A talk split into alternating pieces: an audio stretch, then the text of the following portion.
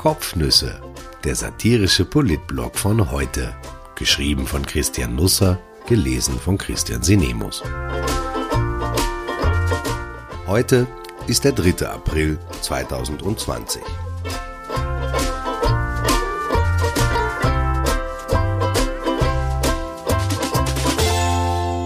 In Frühlingshaft. Über Parksünder, einen Datensalat und das erste Hoodstock was ein Jahr doch für einen Unterschied machen kann. Als um Ostern 2019 rum in den Wetternachrichten das erste Mal das Wort Frühlingshaft fiel, rissen wir die Fenster auf, stellten die Sitzmöbel auf die Terrasse, falls vorhanden, und planten den Ausflug in die Natur für den nächsten Tag. Ein Jahr später war Frühlingshaft nun in der Nachtausgabe der ZIP als Insert bei der Wetterprognose zu sehen, und dem Journalisten Markus Lust fiel die Doppeldeutigkeit auf. Frühlingshaft, das kann man auch als Substantiv lesen. Wir sind daheim eingesperrt. Wir sitzen in Frühlingshaft, auch das kommende wunderschöne Wochenende lang. In unserem Hausarrest haben wir vor allem viel Zeit zum Fernsehen, auch untertags. Da laufen Sturm der Liebe, gute Zeiten, schlechte Zeiten und Kommissar Rex. Am Vormittag aber rennen vor allem dauernd Politiker durchs Bild. Sie haben allesamt ernste Minen aufgesetzt und erteilen uns jede Woche neue Befehle. Wir sitzen daheim im Wohnzimmer, nähen aus alten Stofffetzen Schutzmasken zusammen und denken darüber nach, was die Politiker uns demnächst als Arbeitsauftrag geben könnten. Irgendwas zum Ausschneiden, eine kleine Bastelei vielleicht, ein Schiffchen als Kopfbedeckung, ein paar Ellenbogenschoner oder Knieschützer, wir werden für alles dankbar sein, so viel ist sicher. Wir wollen uns schließlich einigermaßen beschäftigt wissen. Essen allein kann kein Lebenszweck sein. Wobei? Sitzen wir noch alle im selben Zug? Wir fragen uns das ernsthaft. Und wenn wir alle im selben Zug sitzen, in welche Richtung sind wir unterwegs? Wer steuert die Lok? Am Montag dieser Woche hatte Sebastian Kurz noch in sehr eindringlichen Worten vor den Gefahren des Virus gewarnt. Es mag in Österreich beschaulich ruhig wirken, sagte der Kanzler, doch das ist nur die Ruhe vor dem Sturm. Bald werde jeder von uns jemanden kennen, der an Corona gestorben ist. Es waren Sätze, die viele verstörten. Kurz wählte sie bewusst, er wollte warnen. Den Herrn links von ihm erreichten die Worte offenbar nicht, oder anders als vielleicht geplant. Denn es dauerte nur drei Tage, da war der Sturm offenbar wieder abgeblasen, noch ehe er richtig zu wehen begonnen hatte. Gestern gab Rudolf Anschober erneut eine Pressekonferenz, Kurz war diesmal nicht dabei. Der Gesundheitsminister warnte auch ein bisschen, man sei noch nicht am Ziel, vor allem aber sprach er plötzlich von einem Licht am Ende des Tunnels, welches er wahrnehme und deutete das als gutes Zeichen. Nun wissen wir aus Erfahrung, dass ein Licht am Ende des Tunnels mehrerlei bedeuten kann. Es kann tatsächlich ein gutes Zeichen dafür sein, dass man bald durch den Tunnel durch ist. Oder aber es handelt sich um die Scheinwerfer eines Fahrzeugs, das einem entgegenkommt. Die Folgen der unterschiedlichen Wahrnehmungen können durchaus voneinander abweichend ausfallen.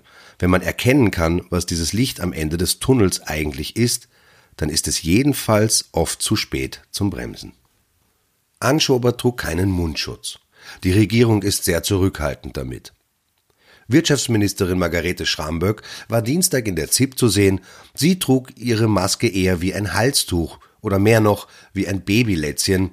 Man war bemüht zu schauen, ob irgendwo Reste von Spinat kleben oder zumindest ein paar kleine Nudeln. Die Schutzmaske sah schmückend aus, das schon, aber so getragen war sie nutzlos und für spätere Verwendung sogar unbrauchbar. Auch Anschober hatte gestern keine Schutzmaske auf. Nicht einmal als Babylätzchen. Am Tag davor schon. Aber halt nur auf einem Bild, das eine Sprecherin geknipst hatte und das dann zufällig der Krone in die Hände fiel. Die Grünen haben recht schnell erkannt, wie es läuft. Am Donnerstagabend waren wir dann wieder im Tunnel. Aber jetzt war es wieder stockfinster drin. Der Bundespräsident trat in der ZIP auf, er redete achteinhalb Minuten lang, versuchte zu beruhigen, aber auch den Ernst der Lage darzulegen. Ich will ehrlich mit Ihnen sein, sagte er, und diese Ehrlichkeit beinhaltete, dass er zugab, auch nicht vorhersagen zu können, wie lang diese Krise dauern werde. Wir alle miteinander wissen, dass wir erst am Beginn dieser gemeinsamen Anstrengungen stehen, sagte Alexander van der Bellen allerdings trotzdem.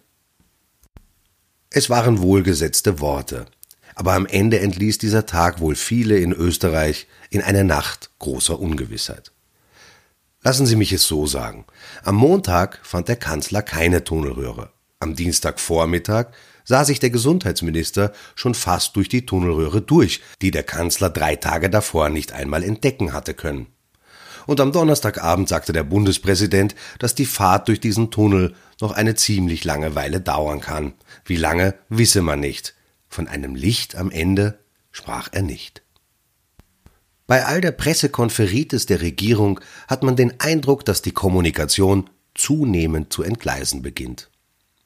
Bei seinem Medientermin sprach Anschober gestern plötzlich von 92.190 Tests, die bisher durchgeführt wurden.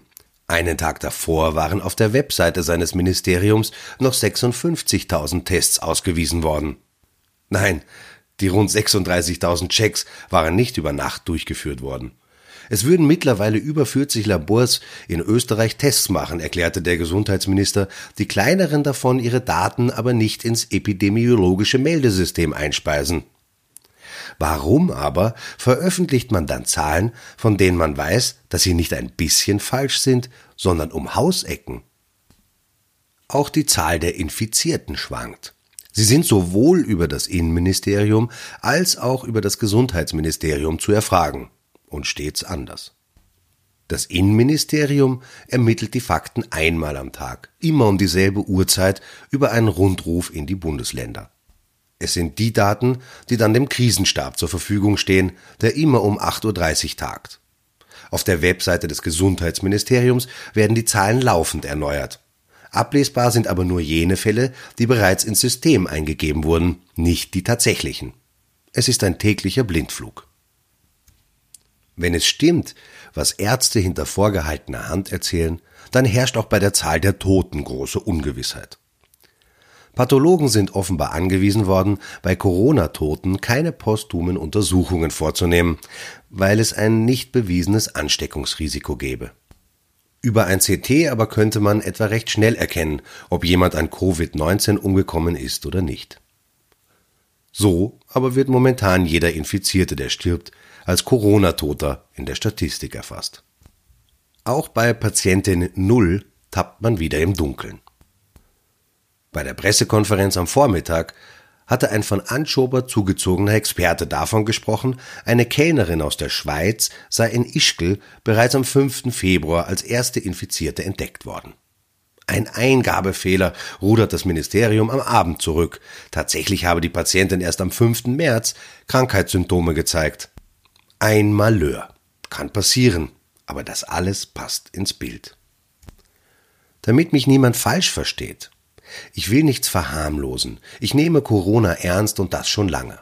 Ich halte die gesetzten Maßnahmen der Regierung für richtig. Sie sind in der Dimensionierung meist angemessen, sie wurden zum gerade noch möglichen letzten Zeitpunkt gesetzt und sind gut geeignet, den Erkrankungszahlen die Spitzen zu nehmen, damit unsere Spitäler vor allem aber unsere Intensivstationen nicht überlastet werden. Ich bin mit dem Bundespräsidenten einer Meinung, wenn er sagt, dass die Krise vorbeigehen werde, dass wir durchhalten müssen, dass mit der Stärke jedes Einzelnen von uns das Virus geschwächt wird. Aber vielleicht wäre es jetzt einmal gut für die Regierung, sich zwei Tage zu sammeln, die Kommunikation auf neue Beine zu stellen, danach sparsamer in den Auftritten zu sein, dafür faktentreuer beseitigt endlich den Datensalat. Und ja, wir halten es aus, einen Tag einmal keinen Politiker live bei einer Pressekonferenz im Fernsehen zu sehen. Wir glauben euch auch so, dass ihr gut zu tun habt. Wir auch, das kann man schon sagen. Gestern waren in vielen Supermärkten die Masken schon wieder aus, was schade ist, denn wir hatten uns gerade an sie gewöhnt. Interessant, wie rasch sich momentan alles in diesem Land verändert. Unique Relations befragte für heute 506 Österreicherinnen, was sie davon halten, dass in der Öffentlichkeit, also etwa im Supermarkt, Maskenpflicht herrscht. 83 Prozent finden das eine sehr gute oder gute Idee. Ziemlich wurscht, welche Partei die Befragten auch wählen. Sebastian Kurz wird uns die Masken einmal aus dem Gesicht reißen müssen, so sehr haben wir uns bald in sie verliebt.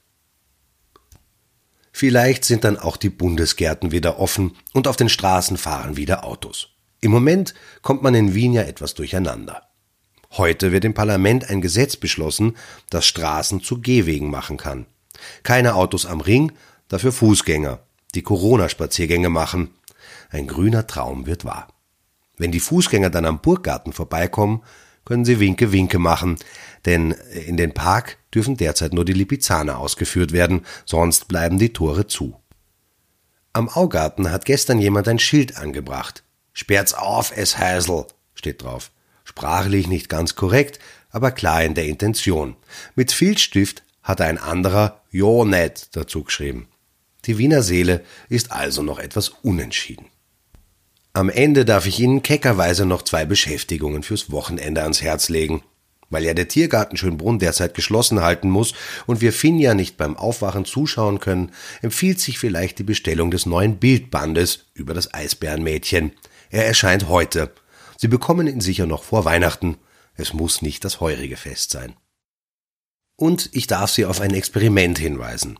Am Sonntag findet unser erstes Online-Konzert statt. Wir haben es Hoodstock getauft. Pfiffig, oder?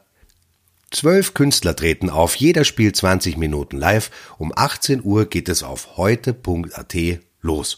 Mattea ist dabei, Lukas Fendrich, die Meierin und noch ein paar andere Musiker, die ich nicht kenne, die aber garantiert superst sind.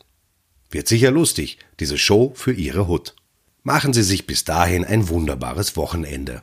Das Wetter wird traumhaft, stellen Sie trotzdem keinen Blödsinn an. Dafür haben Sie später im Leben noch genug Zeit.